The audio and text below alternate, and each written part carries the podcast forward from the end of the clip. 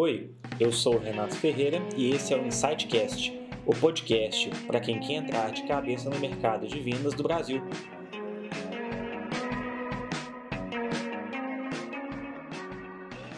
Fala pessoal, tudo bem? Estamos aqui no 12 episódio do Insightcast. Meu nome é Renato Ferreira, sou um dos fundadores da Insight Sales e hoje seu host. Agradeço por nos acompanhar e nos siga no Spotify e SoundCloud. E hoje, pessoal, nós contamos aqui com a Jéssica Saliba. Ela trabalha com gestão de Insight Sales na GoFree. Ela é viajante, cabeleireira e minha amiga. Seja bem-vinda, Jéssica. Ei, Renato, muito obrigada. É um prazer estar aqui com você. Prazer é todo nosso. E hoje, pessoal, a nossa pauta vai ser Insight Sales em vendas para o mercado de eventos, né? Que eu acho que a Jéssica tem uma experiência bem legal, né? Passou por várias empresas bem focadas no segmento ela bebe bastante do, do digital também, então eu acho que vão ser insights fantásticos, ainda mais pensando numa, num momento de pandemia, né? Que acho que a vida de todo mundo ficou um pouquinho mais difícil, ficou mais difícil ter hobby, ficou mais difícil em evento, né? Nosso evento hoje é live, então com certeza a Jéssica vai conseguir trazer bastante coisa legal. E assim, Jéssica, começando um pouquinho para o pessoal poder te conhecer um pouco melhor, nos conte assim, quem que é a Jéssica? Bom, vamos lá. Uh, a Jéssica é uma pessoa extremamente agitada para começo de conversa, acho que vocês vão notar isso ao longo do podcast. Uh, me apresentando um pouquinho, eu sou formado em comunicação social pelo FMG. É, e desde sempre, né, essa minha agitação e minha curiosidade acabou moldando um pouco das minhas escolhas ao longo da minha carreira. É, eu fui a primeira pessoa da minha turma a pegar estágio. Eu, fazendo comunicação, jurava que eu ia ser jornalista. Então, já comecei trabalhando na TV UFMG, depois fui para rádio, já fiz iniciação científica, estava trabalhando com assessoria de imprensa, até que chegou o um momento em que eu recebi um convite de uma empresa de tecnologia da informação para começar o setor de comunicação nessa empresa. E aí eu falei, olha, legal, nunca tinha pensado né, em, em começar um setor, baita responsabilidade para uma estagiária, mas fui lá com minha cara de pau e falei: olha, tenho essa ideia aqui, não sou a pessoa mais especializada do planeta, mas eu quero muito aprender. E, para minha sorte, né, assim, uma das coisas que aconteceram de, de muito legais assim na minha carreira foi que eu tive eu chamo de sorte porque não, não, não foi nenhuma escolha minha, né? Eu tive a sorte de encontrar excelentes líderes que tiveram muita disposição em me ensinar. Então, esse, esse primeiro né, CEO que trabalhou comigo diretamente da DTI, ele falou: não, beleza, a gente quer uma pessoa com não tanta experiência assim, mas com muita vontade. E aí foi que eu comecei a amar o mercado corporativo, a entender é, como é que era né, esse processo tanto de marketing digital. Aí eu comecei a ter um pezinho em vendas, tipo, hum, então é assim que a gente faz negócio. Foi aquela virada de chave, assim, sabe? Eu que jurava que na época a gente tinha como referência a Fátima Bernardes. Falei, nossa, vou super ser a, a próxima, tá na bancada do Jornal Nacional. Não vou mais. A partir de agora, eu, eu mudei né, a minha carreira para trabalhar no mercado corporativo, só saí da DTI para poder fazer um intercâmbio. Era meu sonho fazer intercâmbio. Morei na Espanha um tempo, eu fui bolsista pelo Santander Universidades. Primeiro lugar na UFMG, gente. Eu quero fazer esse jabá próprio aqui. E aí. Não, foi difícil. Nossa Senhora, o que eu gaguejei para fazer essa entrevista de de proficiência em espanhol. Eu cheguei lá com mi casa su casa, mas graças a Deus deu certo. e aí rolou, fui para Espanha, morei lá um tempo, voltei. Meu último estágio foi o que determinou minha carreira também, né? Eu voltei, aí eu comecei a ser estagiária na Simpla. E foi aí que eu efetivamente comecei a aprender todas as técnicas, processos e, e todo esse universo que está relacionado relacionado a Insight Sales, né? Então, ao longo dessa conversa, a gente se aprofunda aí mais um pouquinho. Mas, de maneira geral, Jéssica é uma pessoa que caiu de paraquedas na área de vendas, amou, aprendeu, continua aprendendo, é... amo colaborar, inclusive, estou super à disposição aí para. Por isso que eu amei a ideia do convite para esse bate-papo.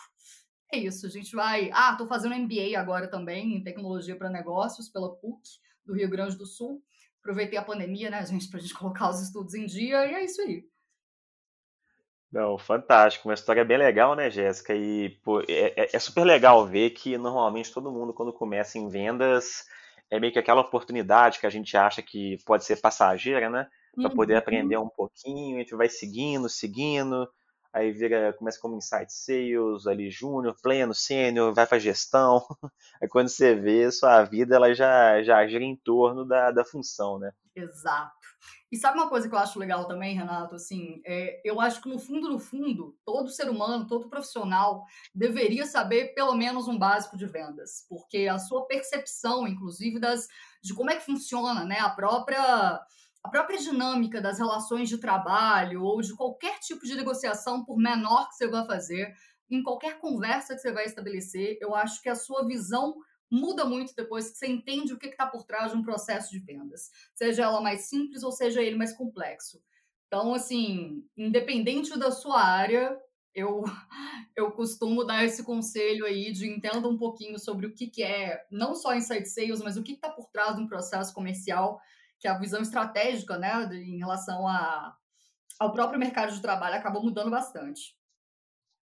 Não, com certeza. Eu acho que fica a dica aí, reforçar o que a Jéssica falou, vendas é uma ciência. Oh. Vendas não é feeling, assim, obviamente envolve emoção, né, como tudo na vida, mas vendas é uma ciência e, pô, acho que todo mundo em alguma fase da vida já vendeu alguma coisa, né, seja se vendendo, seja vendendo um produto, seja, sei lá, convencendo o pai e a mãe, convencendo o cônjuge, uhum. enfim, são, são infinitos os cenários, né? Exatamente, Mas... gente. Recomendo. Aprendam. É, é, é, é legal. Não, fantástico. Legal demais. E assim, Jéssica, entrando um pouquinho mais no tópico de inside sales, né? Uhum. É, você tem uma experiência bem legal aí no mercado de, de eventos, né? De soluções para eventos. E me conta um pouquinho de, quais são as diferenças que você enxerga né, no processo de inside sales para eventos comparado com uma venda B2B padrão. Uhum. Essa pergunta é muito legal, Renato, porque se a gente for parar para pensar, no fundo, a diferença é, ela, ela quase não existe partindo do pressuposto de que para uma, uma venda B2B ser bem realizada, eu acho que o passo fundamental é que você tenha um bom diagnóstico, né? Partindo lá do comecinho, você precisa ter, óbvio, né? Leads qualificados, você vai pensar exatamente em que tipo de lead é, tem fit com o que você está vendendo. Só que na prática, quando a gente está falando de organizadores de evento, o negócio daquela pessoa é a produção do evento. E se o negócio daquela pessoa é a produção do evento, o objetivo dela é que o evento dê certo, independente do porte, da categoria, de quantas pessoas estão envolvidas naquela produção, se é um produtor de primeira viagem ou se é um produtor já extremamente experiente no mercado, fazendo grandes festivais, o objetivo daquela pessoa é sempre o mesmo, que é o sucesso do evento. Então, a partir do momento que você trata o sucesso do evento dela com a mesma com a mesma seriedade que você trataria, por exemplo, a implantação de um novo produto na empresa X ou qualquer outra coisa nesse sentido que envolva a venda B2B, você entende que as perguntas de diagnóstico, claro, elas vão ser adaptadas para o mercado de eventos, adaptadas para a realidade do organizador, mas todas as etapas da venda B2B, ela acaba se repetindo quando a gente está falando também com organizadores de evento. O que varia muito é, claro, o próprio nível de maturidade daquele organizador. Se você está trabalhando com um organizador de primeira viagem, a sua etapa do funil relacionada né, à educação desse, desse organizador, de fazê-lo identificar que uma plataforma consegue auxiliá-lo na gestão, de identificar mesmo quais são os gargalos, quais são os problemas, qual é a dor que você tem no, nesse processo de produção de eventos que a gente consegue resolver, a gente vai percebendo, né, que olha, hum, então eu tenho que ser tão cuidadoso no diagnóstico quanto. Será que aquele organizador ele tem parceiros envolvidos? Ele tem um sócio ou ele trabalha sozinho? Ele está começando agora? Ou então o problema dele é exatamente fazer a gestão financeira porque ele tem vários fornecedores? Do mesmo jeito que você entende a lógica de, de uma organização, por exemplo, né, de uma empresa, você vai entender a lógica da produção daquele evento. E a partir disso, eu acho que as, as etapas elas são muito semelhantes, sabe? Eu fiquei bastante surpresa, inclusive, quando quando eu comecei a efetivamente estudar sobre vendas, de perceber que, olha, a, a, minha teoria de vendas, ela se aplica perfeitamente ao meu mercado de eventos. Né? Então, é muito legal imaginar que não é tão diferente assim. A gente consegue aplicar Insight Sales para o mercado de evento sem nenhum tipo de problema. Um ótimo. É, é realmente um ponto bem relevante porque normalmente quando a gente sai do segmento B2B, segmento de tecnologia, né, é, ainda se encontra uma resistência muito forte a inside sales, a uma venda mais segmentada, né? Uhum. E o mercado de evento, quando assim olhando de fora, né, é, a pessoa ela pode ter uma percepção que pô, que eu vou ter que realizar uma venda um pouco mais, a venda ela vai ser mais simples, né? Eu não preciso ser tão consultivo, não tem por que segmentar o meu processo, não tem é, eu vou ter que ir um pouco mais no campo, né, do que o padrão. Então, pô, eu acho fantástico ter essa percepção, ter essa experiência, né? Esse, esse case de, pô, é a mesma coisa, né? Você tem uma abordagem consultiva, você vai acompanhar, vai aprofundar no cenário, uhum. você vai uhum. tocar do mesmo jeito, o produto ele é, ele é diferente, né? Mas o processo é o mesmo. Pô, legal demais. Exatamente. E o que você falou, né, sobre a venda ser consultiva, é o que eu levo isso para a vida, inclusive. Você pode estar vendendo um produto extremamente complexo ou você está vendendo um sapato. Se você simplesmente está focando nas funcionalidades do seu produto, você está vendendo errado. Né? A ideia é que para uma venda ser bem sucedida, você precisa ter, por mais clichê que soe, você precisa ter de fato o foco no cliente. O que, que aquele lead tem de problema que você pode resolver? Detalhe: você realmente pode resolver? O produto que você está oferecendo ele vai ser realmente o mais adequado? Às vezes aquela pessoa vai lembrar de você por você ter sugerido é, uma solução que às vezes nem é o que você está vendendo naquele momento, mas você vai ajudar né, aquele, aquele prospect, no caso, e ele vai lembrar de você quando for realmente o timing da venda daquele produto. Então, uma das coisas que eu acho muito legal da gente conversar é que, normalmente, para quem não sabe nada de vendas e você fala que você trabalha, você é um vendedor, vamos supor, eu, eu, percebo que tem um certo preconceito, tipo assim, ah, é? Você é aquela pessoa que fica me empurrando coisas que eu não preciso? É o oposto. Eu me apaixonei pela área de vendas quando eu percebi que eu era uma pessoa que resolveria problemas, uma pessoa que resolveria problemas de uma forma que vai fazer bem para quem está negociando, eu enquanto empresa, e para o meu cliente. E, e, eu acho que essa é a mágica da, da, da, venda consultiva, sabe? A gente só vai oferecer o que fizer sentido. E aí, claro, né, num, num jogo em que o placar é de ganha-ganha, a gente. Né, em que todo mundo sai ganhando, aí é claro que, que fica bacana para os dois lados.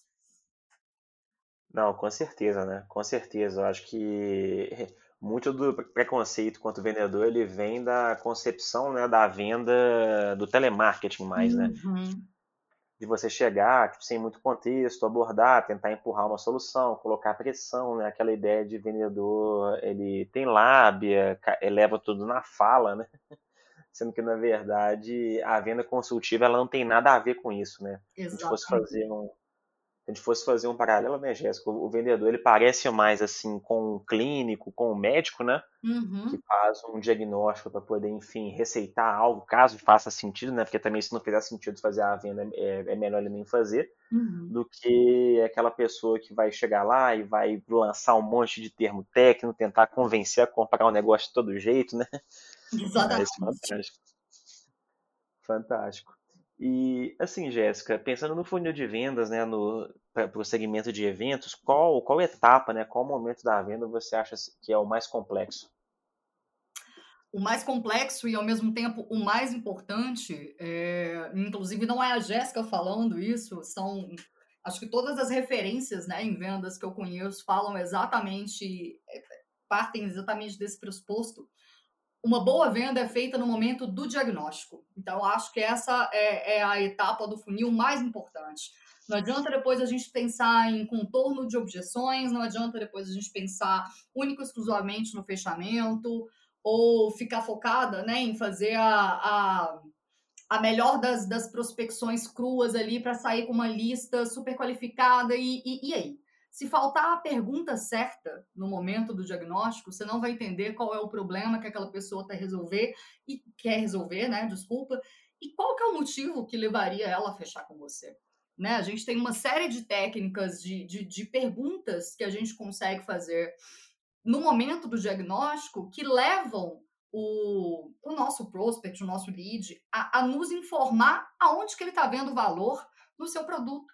Então, uma venda boa é feita quando você faz as perguntas certas. E quando eu fui descobrir que vendas era muito mais saber o que perguntar do que saber o que falar, foi quando deu essa virada de chave. Assim, eu costumo.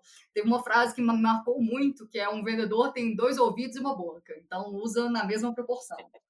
Então, isso eu levei para a vida demais, sabe? É, então, na hora de vender, hoje eu estou falando bastante, mas quando eu estou tratando uma negociação, eu, eu, eu escuto mais, muito, muito mais do que eu falo. Não, fantástico. Tô, tô com você, viu, Jéssica? Acho que a, a escuta ativa é o diferencial da venda, né? Uhum. Falar, todo mundo consegue falar, mas, enfim, falar de forma personalizada, entendendo o contexto que, que está inserido, que, que realmente é um diferencial. Exato. Mas...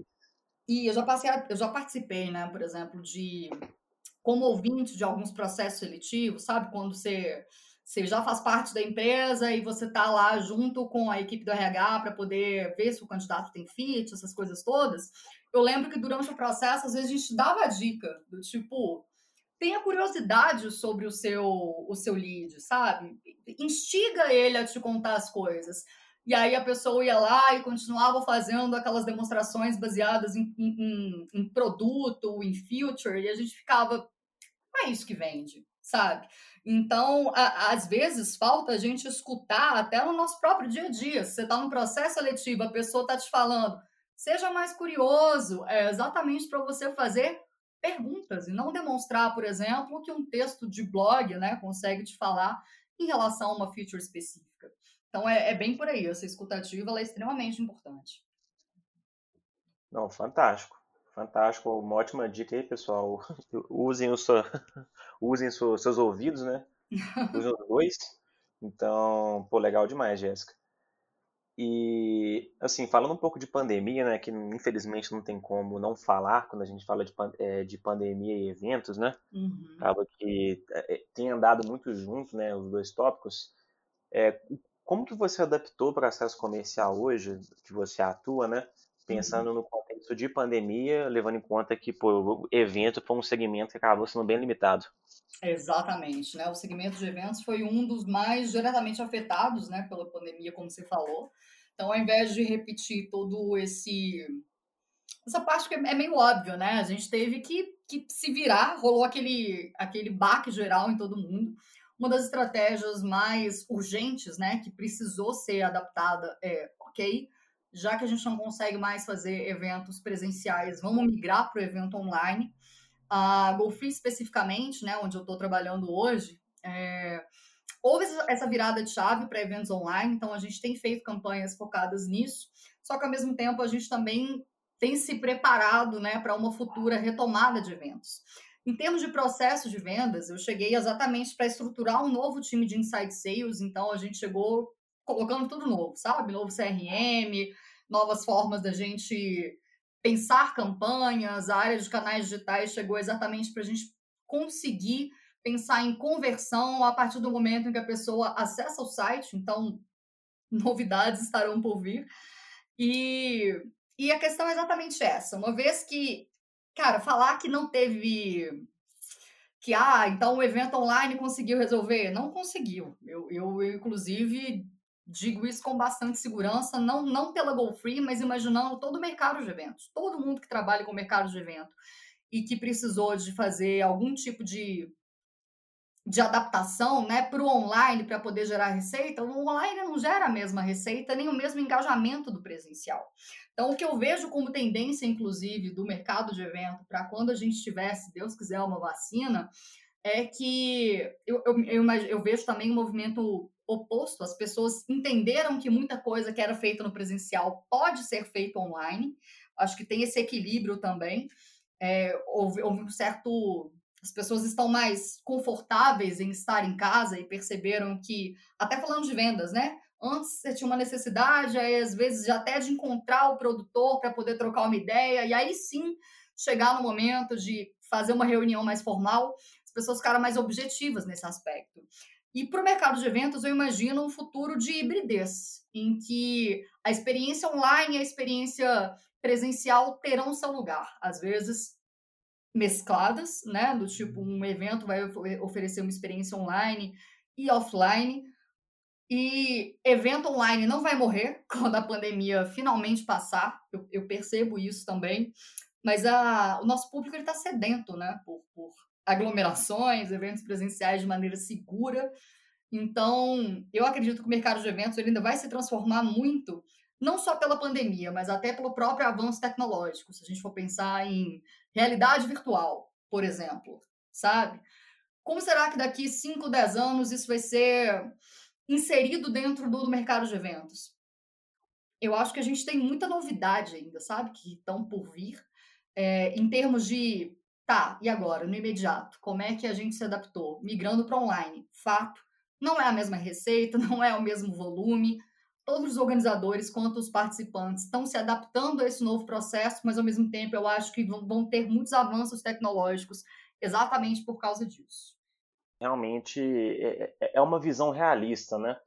Porque a gente vê um movimento do, do pessoal falando que não, consegui encontrar uma fórmula aqui de sucesso, que estou vendendo, vendendo até mais do que antes, né? Hum. Só que na prática a gente sabe que é, que, assim, é, é meio impossível, né? Porque você tem uma parte do segmento que está com menos dinheiro e uma outra parte que está receosa em gastar, né? Então você sempre vai ter ali um, você vai ter um downside. Mas eu acho que ficou bem claro, assim, realmente tem uma adaptação, o público ele, ele se adapta ao novo cenário, né? Usar aquela palavra chatíssima, o novo normal. Uhum.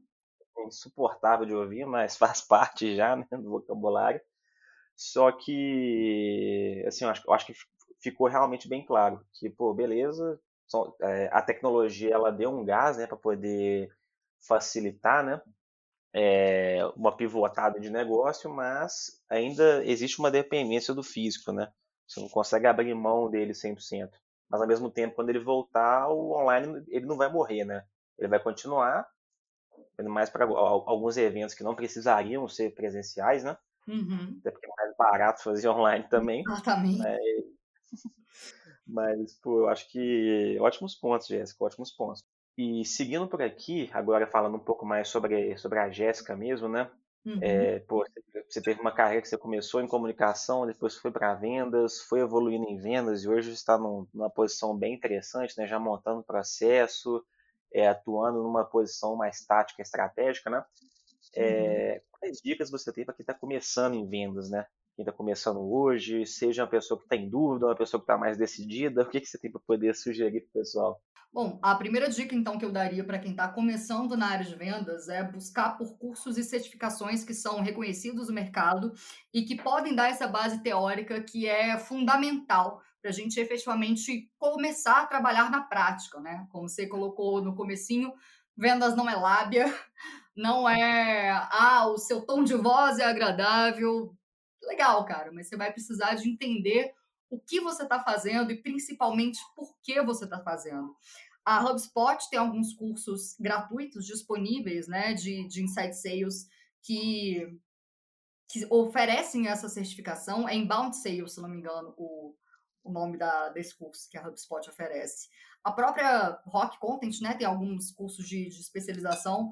Se a gente joga na internet lá, como começar um processo de vendas, ou é, como começar a estudar sobre Inside Sales, a gente tem inúmeras referências que vão aparecer. Então, por exemplo, eu li livros que fizeram muita diferença do, do, básico, assim, desde spin selling até a venda desafiadora. Inclusive, a venda desafiadora é um livro que eu recomendo muito, porque ele te instiga a fazer as perguntas certas. É aquilo que a gente estava conversando mais cedo se eu sei o que perguntar, ou então se eu faço aquela pessoa, né, o meu lead, sair um pouco da zona de conforto e ser obrigado a pensar no próprio processo, é aí que ele vai identificar que ele tem um problema e, opa, aí sim eu consigo resolver. Então, assim, acho que a primeira coisa é, de fato, buscar a base teórica. É, e essas bases teóricas, elas são facilmente alcançadas aí de forma gratuita na internet, tem também algumas escolas né, que oferecem cursos, eu mesma dou mentoria para o Gama Insight Sales, que também oferece cursos de qualificação. Então, tem, tem, tem muito material disponível aí para quem quer começar. Só que outra coisa, assim, que, que faz muita diferença é a gente começar a construir esse networking, né? Entender, ah, quem são as pessoas que trabalham com vendas num segmento que eu gostaria de, de atuar? cara, na cara de pau mesmo, vai lá, puxa a pessoa do LinkedIn, pede dica, fala que está buscando uma oportunidade. Eu, eu demorei muito, eu acho que até hoje a gente não faz isso bem aqui no Brasil, né? A gente fica com muito receio de, de falar, por exemplo, né? Ou que quer fazer uma transição de carreira, ou que está buscando alguma coisa diferente, ou que quer precisa de ajuda para poder consumir determinados conteúdos não tenham receio de buscar as pessoas, porque normalmente eu costumo dizer, né? Boas pessoas vão fazer boas ações, né? Assim, o, o, todo mundo que é bom de serviço, que é bacana, vai, vai querer te ajudar, cara. Pessoa que vai ficar, não, que não compartilha conhecimento, que não sei o quê. Aí essa pessoa é um pé no saco. Pode saber que quem é bom de serviço vai estar disposto a te ajudar e, e vai querer te dar dica, porque eu vi isso na pele. Eu tive um líder que foi extremamente inspirador para mim. E é graças ao que ele fez comigo que eu levo isso pro resto da minha vida, que é, poxa, me ajudaram pra caramba, me botaram ali no, no caminho da luz, me mostraram o que, que era vendas, e aí é exatamente o que eu quero seguir para as pessoas, né? De, de realmente o que eu quero oferecer para as pessoas, né? De inspirar e de conseguir passar esse conhecimento para frente. Não, fantástico. Então, realmente, é, eu acho que aprender com o erro do outro, né? Ele é mais barato e mais rápido, né? Não. E ao mesmo tempo, pô, assim, pensando em termos de ecossistema mesmo, né, Jéssica? Eu acho que quanto mais o ecossistema que você tá evolui, é mais todo mundo ganha, né? Exatamente. Então, pô, eu acho que reter conhecimento é uma coisa complicada, sabe? Que me dá até um, um pouco de arrepio, né? que é, poxa, você pode ir lá ensinar a pessoa, aquela pessoa ela vai ser eternamente grata a você, né? Exatamente. Ela, pô, vocês podem trabalhar juntos, ela pode te contratar em algum momento, você pode contratar ela, ela vai ensinar outras pessoas que também vão evoluir, né? Você, você cria um, um ciclo super virtuoso. E, pô, não, não, não vejo motivo, né? Eu acho que é, é o excesso de, mesquinha, é, de mesquinharia, né? Vamos uhum. colocar assim.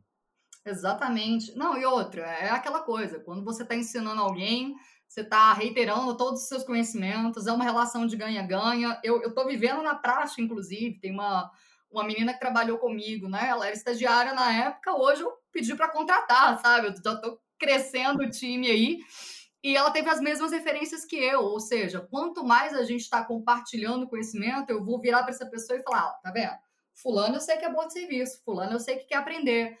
Então é isso mesmo, é botar a cara no mundo. É, é, e outra coisa, é ter humildade também, né? De, de admitir as coisas que a gente não sabe. Por mais que eu tenha meus anos de experiência em vendas, cara, nem sempre eu vou saber de tudo. Né? A gente tem que ter essa humildade também, de pedir ajuda, de procurar outras pessoas. Então, quanto mais arrogante for a pessoa, pode saber que mais insegura ela é. Então, é super por aí. Não, com certeza. Com certeza. É, a insegurança ela é sempre uma, ela sempre se manifesta de formas não tão óbvias, né? Exatamente. Mas, mas legal, Jéssica, legal demais. E vamos falar agora de um ponto polêmico, né? Me fala assim, qual foi o maior erro da sua carreira, né? Uma coisa que você, que você errou, que você aprendeu, que você não quer que volte a acontecer de jeito nenhum. É, esse é aquele momento em que a gente abaixa a cabeça, fica em silêncio Escorre uma lágrima do olho. é, eu, já, já me fiz essa pergunta algumas vezes, né? E, assim, brincadeiras à parte, a gente tem uma lista de erros, assim, mas falando sobre aprender com o erro dos outros e fazer com que as outras pessoas não cometam o mesmo erro que eu, eu daria dois conselhos mais generalistas, assim, porque eu vivi isso na pele e foi horrível, foi horrível. É aquela coisa que você fala, pelo amor de Deus, eu nunca mais quero passar por isso. É, é um erro tão doído, né, na pele, que, que se aprende, né, e aí você nunca mais comete. Primeira coisa é deixar ruído de comunicação. É, quando a gente ganha uma certa confiança em relação ao que você está fazendo, ao seu processo, aos seus resultados, inclusive, teve uma época que eu estava performando super bem, eu tinha sido convidada, inclusive, para ir para São Paulo, estava tava assim, naquele momento bacana da carreira. E por uma série de, de e aí tomando erro para mim, né? Não, não falando de, de erro de outras pessoas, mas pensando em tudo que eu aprendi com isso eu aprendi que, cara, as pessoas, elas precisam estar cientes do que você está fazendo e por que você está fazendo. Porque às vezes você está dando resultado, mas você não está comunicando isso da maneira certa, ou às vezes você não está deixando as pessoas que precisam saber do seu trabalho cientes, e isso pode gerar um ruído que pode vir a te prejudicar. E eu vivi isso na pele. Então, assim, não deixe ruídos de comunicação, deixe o seu, o seu gestor, o seu gerente e até né, quem, os seus colegas de trabalho cientes do que você está fazendo, porque foi um período bastante doloroso para mim. Eu tive consequências péssimas por perceber que eu não estava não estava deixando a comunicação clara, sabe? Aí tive problemas com gestões exatamente por causa disso. É, e o outro erro que foi também assim avassalador e, e eu dou esse erro, eu, eu, eu peço meninas de vendas encarecidamente peço isso para vocês nunca jamais em hipótese alguma deixem com que problemas emocionais atrapalhem a performance de vocês assim. Vocês perceberem que o pau está quebrando procura rápido ajuda profissional é, avisa o seu gestor direto tira uns dias de licença qualquer coisa nesse sentido mas não, não, não deixa que o seu emocional afete a sua performance no trabalho. Óbvio, nós somos seres humanos, eu não estou falando para ninguém virar né, um robozinho, ou super-homem, ou Mulher Maravilha, não é exatamente, é exatamente essa questão. Mas o que acontece? É, eu demorei muito tempo para perceber a importância dessa maturidade emocional de respirar fundo, opa, tem esse problema aqui, mas ele está em outro campo da minha vida, logo meu trabalho não pode ser afetado, e tentar manter esse equilíbrio, sabe? Então, assim, se eu puder dar um conselho já desde o começo de carreira, quando a gente é muito novo, a gente comete erro doidado, né? Então, assim, nunca jamais, em hipótese alguma, deixe com que problemas emocionais afetem a, a, a forma como você encara seu trabalho, porque isso me prejudicou bastante também. Pô, Jéssica, acho que esse ponto ele é muito relevante, né? Porque é o tipo de conselho generalista que ninguém leva muito a sério, né? Mas ele é uma das coisas que pode fazer uma diferença imensa em termos de carreira, porque vendas, né, você lida com altos e baixos constantes, né? Uhum. Eu acho que em todo podcast eu, meio, eu falo isso com alguém que é. A gente fala que vendedor não tem passado, né? Acho que é uma uhum. frase muito, muito comum no, na área de vendas, porque você pode ter tido um mês fantástico, virou um mês, você começou do zero, né? Exato. E pô, você pode ser muito bom, você pode ter o melhor discurso do mundo, o melhor processo, que ainda assim, para cada, por exemplo, 10 propostas, você vai ter pelo menos 7 nãos, né? Exato. Então, você convive eternamente com a dor da rejeição, né?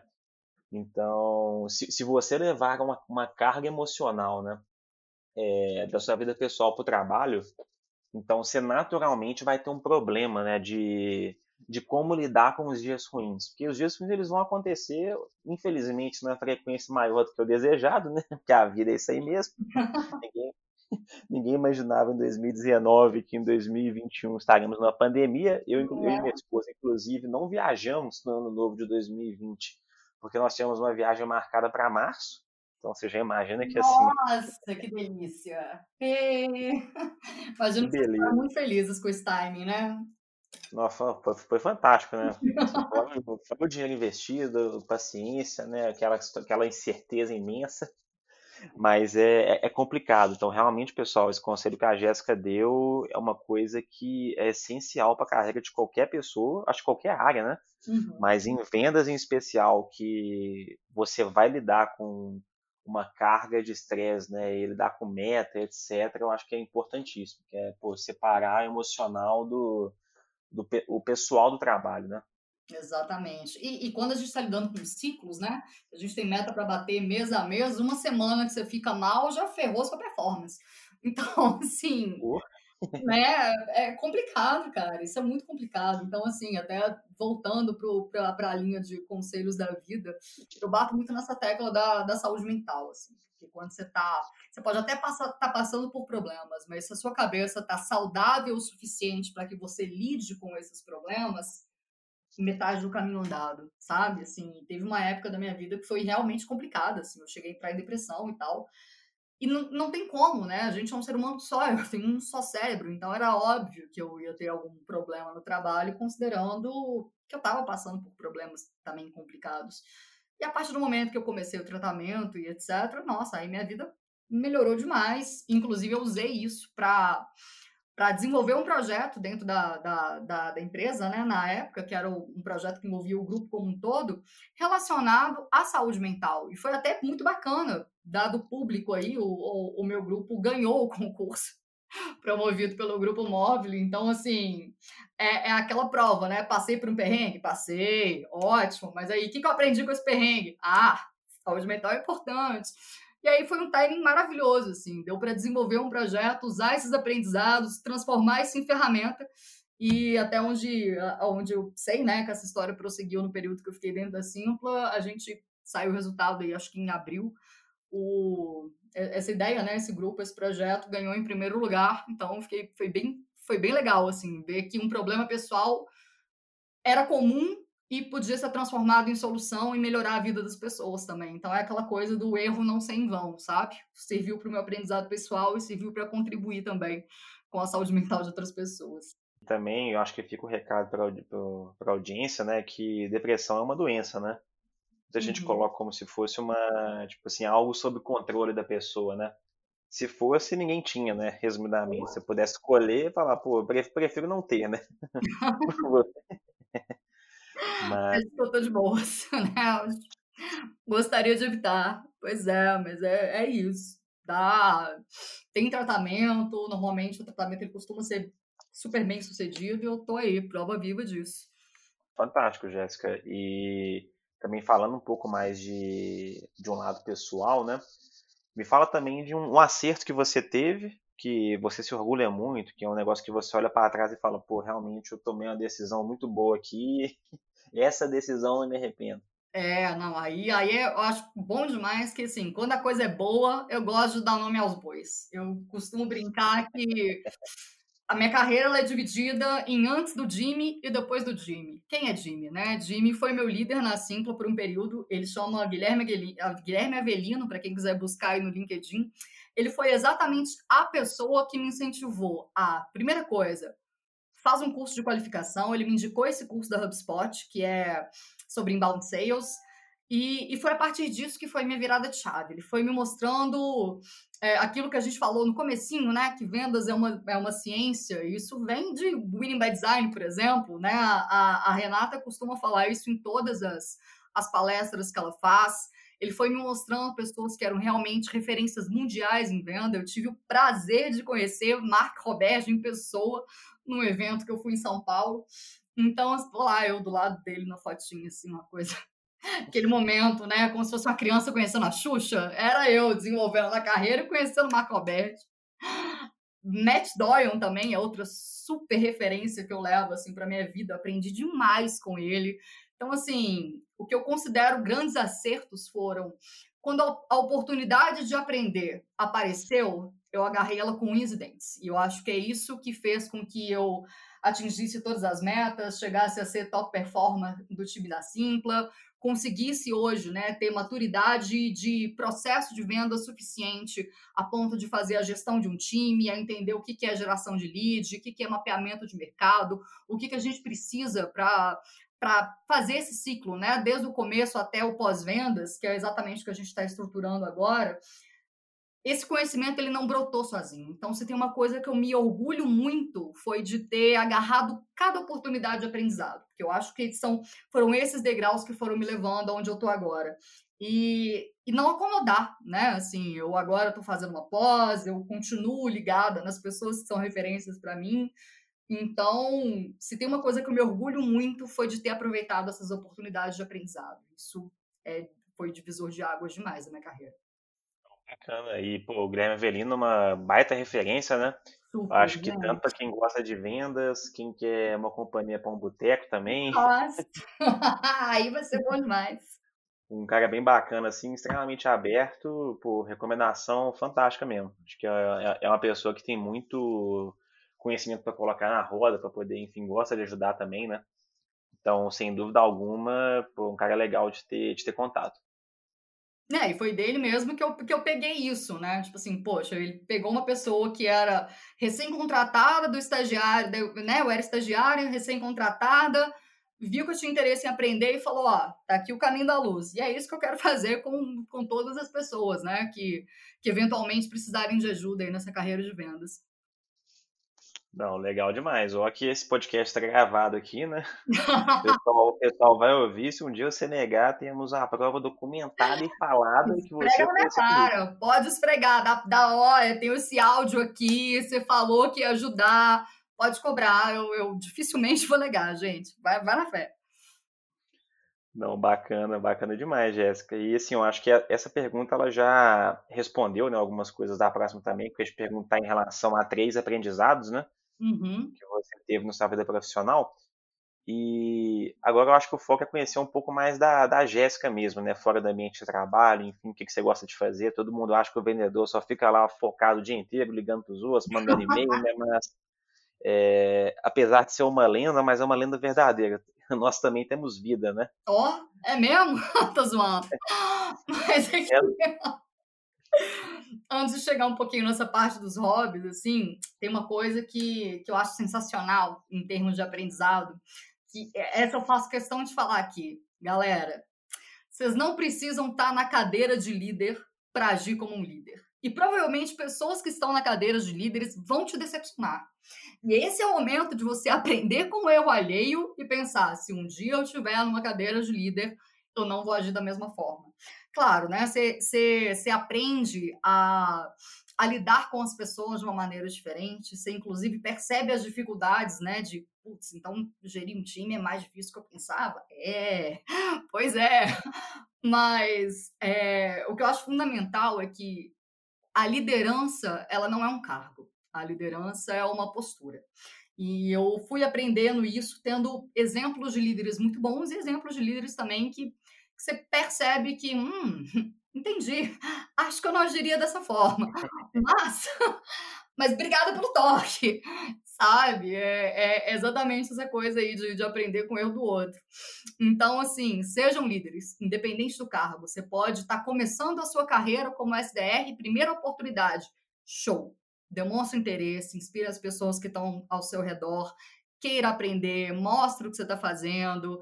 É uma coisa também que, que eu levo como aprendizado é que hard skill, né, te coloca numa vaga, te coloca num processo, num processo seletivo, mas é a soft skill que te mantém no cargo. Porque não adianta você ter o melhor currículo do planeta e ser uma topeira com seus colegas de trabalho, não adianta você ser arrogante, é, não adianta você ser aquele profissional né, que dá problema, que não, não, não interage bem com o restante do time, e isso, obviamente, não estou falando né, dos momentos de problemas pessoais, aí são outras coisas, mas quando você é uma pessoa complicada, não tem hard skill que te segura. Então, trabalhar soft skill também é extremamente fundamental. Com certeza, assim, são, são conhecimentos complementares, mas a, a hard skill, o, o, livro te ensina, né? Uhum. A prática te ensina, mas soft skill já, já é um pouquinho diferente, né?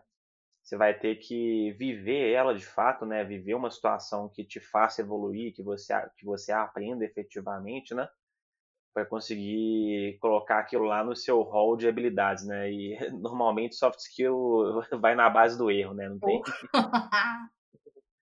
não tem muito jeito, não. É, quando você falou quais foram os seus maiores erros, eu falei, cadê a listinha? Não, pera rapidinho, deixa, deixa eu só pegar meu caderno de 100 páginas ali que eu anotei fazer aqui o meu minha checklist.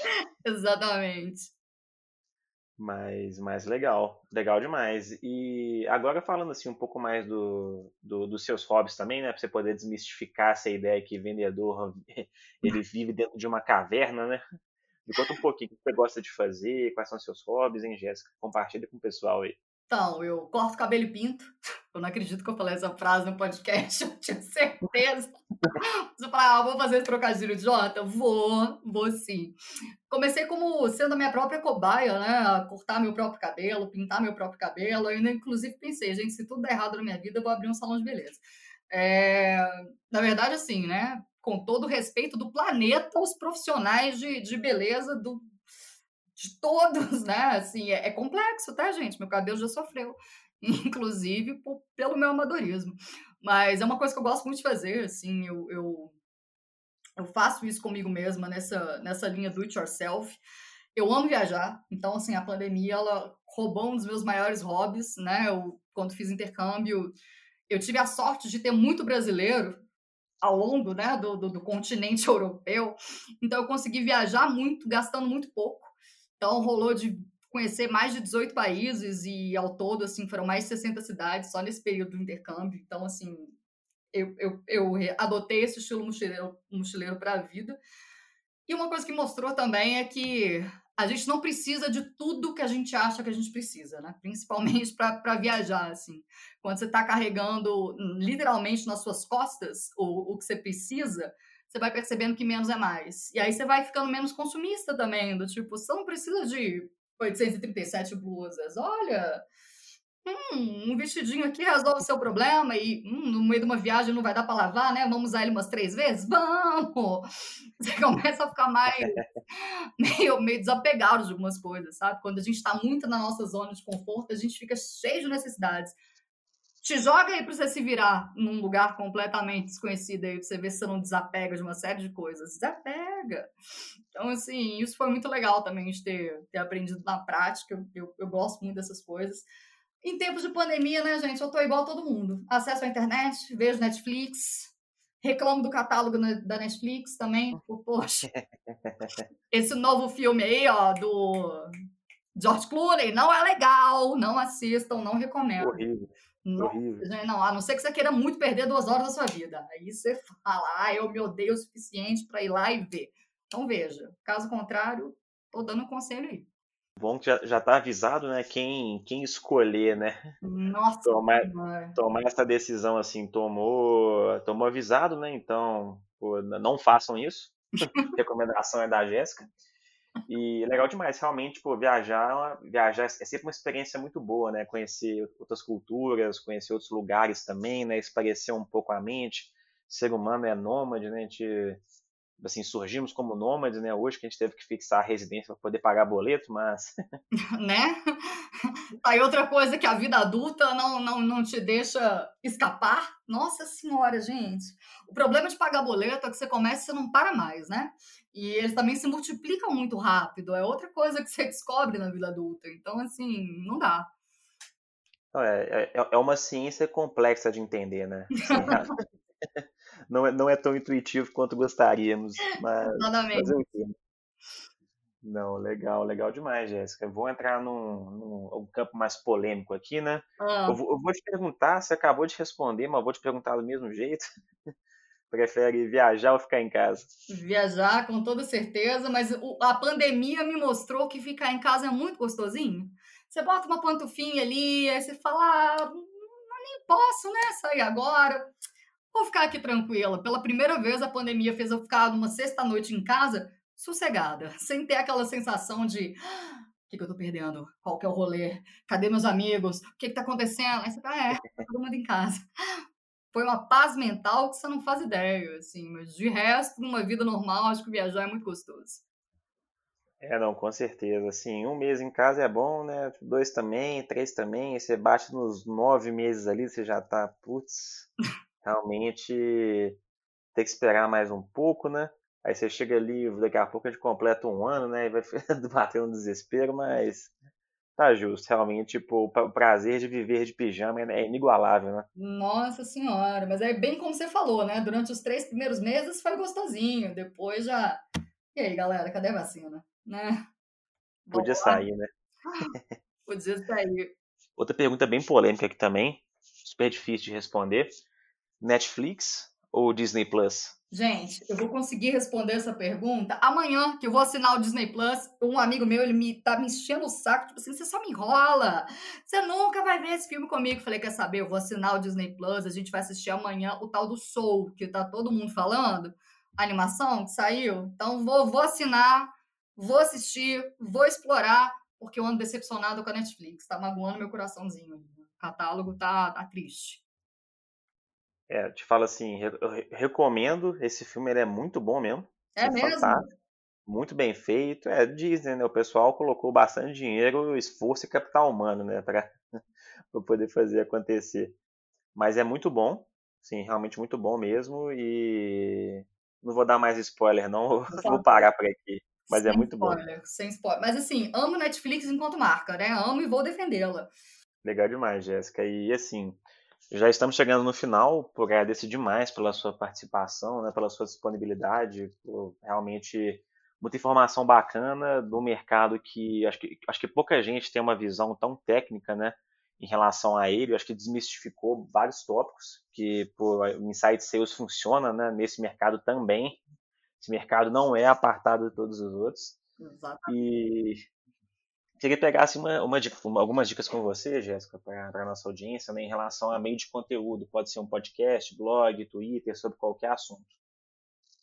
Certo. Olha, eu costumo acompanhar, eu, eu gosto que existem pessoas que fazem uma curadoria por mim. Então, por exemplo, é, eu sigo pessoas no LinkedIn que eu sei que vão compartilhar conteúdos que me interessam, principalmente quando eu estou pensando né, em me aprimorar em técnicas de vendas ou em alguma é, em alguma novidade específica do mercado, eu costumo seguir pessoas que são consideradas referência no LinkedIn. Normalmente vem, aparece muito conteúdo bacana no meu feed. É, eu gosto muito né, do, do, do, dos conteúdos feitos pelo Minima Design, eu aprendi muito por meio deles, inclusive. É, eu dou mentoria no Gama e eu acho que para quem está começando, inclusive, é, um, é, é, é uma ótima forma de pegar esse caminho assim bem do comecinho, o que, que eu preciso saber e, e, quais são as possibilidades de carreira em vendas, né? O curso que eles oferecem de Inside Sales é muito bem recomendado, assim, para quem está fazendo, principalmente essa transição de carreira. Você vai desde o desenvolvimento ali do... É, de como que funciona, né? Mas como assim? O que, que é um lead? O que, que, que é isso, né? Até as melhores práticas de, de tanto de fechamento quanto como você estruturar um time de vendas. Isso eu acho super legal também. É, no mais, assim, aí, né, recomendações do nível pessoal, ultimamente, principalmente depois, né, que a gente foi, infelizmente, obrigado a ficar em casa por uma questão extremamente triste aí da pandemia, eu passei a morar no país Twitter. Meu Deus, eu tinha esquecido quanto o Twitter pode ser divertido. E, e, é muito legal, porque assim, o Twitter ele tem uma linguagem própria, né? A, as pessoas, elas colocam as coisas sérias, mas elas também fazem trilhões de piadas, e quando você vê, você está se informando de assuntos super pertinentes. Por exemplo, cara, já aprendi sobre colorismo, né? Um assunto relacionado à pauta né, do racismo, e aí vem a questão de consciência negra. Eu já vi uma thread maravilhosa sobre colorismo que me ensinou coisas que livro nenhum me ensinou. Então, assim, procurem boas hashtags no Twitter, que vai vir muito conteúdo bacana também em relação a, aos mais variados tópicos. Legal, legal. Realmente, Twitter tem tudo, tudo que você quiser achar ali, de bom e de ruim, você vai achar. É, cuidado, porque é um caminho tortuoso. Não, com certeza. E assim, Jéssica, eu acho que antes de encerrar, é, agradecer mais uma vez, né, e também abrir um espaço para você poder fazer o seu jabá, enfim, falar de você, dos seus projetos pessoais, né, dar aqui também as suas redes sociais para o pessoal poder te acompanhar, enfim, ficar bem à vontade. Bom, show de bola. Bom, primeiro eu queria agradecer pra caramba assim, o convite. Eu sempre fico com a. Eu falei aqui 80 vezes, né? Não, adoro compartilhar, etc. E eu sempre fico com aquela sensação, né? Mas será que foi útil? Será que eu falei alguma groselha? Será que, que eu estou realmente conseguindo transmitir conhecimento para as pessoas? Então, assim, é, eu reitero né, essa, essa abertura de estar tá compartilhando e colaborando com o que eu puder, pode me chamar no LinkedIn. LinkedIn, inclusive, é Jéssica Saliba. O Instagram é meu nome também, tem um S no final, então é Jéssica Saliba S. Atualmente, eu estou né, fazendo MBA em tecnologia para negócios, estou estruturando né, essa nova área de Insight Sales, fazendo gestão do time, trabalhando com canais digitais. Então, eu ando bastante é, antenada, digamos assim, em relação a, a, questões que, quando eu trabalhava exclusivamente com Inside Sales, eu não me atentava tanto, mas que agora são essenciais, por exemplo, UX, vamos supor, sabe? É, e eu acho que é legal para todo mundo que trabalha em vendas, e principalmente em modelos do tipo SaaS, a gente está ligado no que, que acontece né, no mercado de tecnologia de maneira geral. Então, essa é outra recomendação, assim, sabe? Vai chegar um determinado momento em que se você estiver trabalhando na área de tecnologia e não saber do que, que, se trata, quando alguém fala sobre inteligência artificial, análise de dados, big data, é, data-driven, ou qualquer coisa relacionada a essa cultura, você vai acabar ficando obsoleto. Então não adianta saber também só de vendas, né? Agora, cada vez mais eu fico, eu, eu percebo essa pressão na prática. Assim. Você pode ser um excelente vendedor, mas se você está no mercado de tecnologia, você também precisa acompanhar uma série de outras coisas, senão você vai acabar ficando para trás. Então eu tô, tô muito nessa linha, sabe? De também me atualizar nessa é, em todo esse universo, assim. Bom, no mais, acho que é isso. Ah, gente, meu Twitter. Não sei qual é meu Twitter, mas se me acharem lá, podem me seguir também, é onde eu abro meu coração. Falo mal de política. E é isso. Não, bacana demais. Legal demais, viu, Jéssica? Mais uma vez, obrigado para você, né? Por com certeza a gente vai. Nós vamos ter outro bate-papo no futuro também. Você poder compartilhar ainda mais conteúdo, igual que a gente já tem a prova documentada que você gosta, não tem como você apresentar objeção. E, Aí, viu? Pessoal... diagnóstico, tá vendo? Já cortou qualquer possibilidade de objeção ali, ó. Não vai rolar. Exatamente. E, pessoal, um abraço para vocês, né? Até o próximo episódio. Jéssica, novamente, obrigadão, viu? Você pode contar conosco aí também por que precisar. Insight está tá à disposição para você. E até logo. Nos vemos no próximo. Valeu, gente. Um abraço.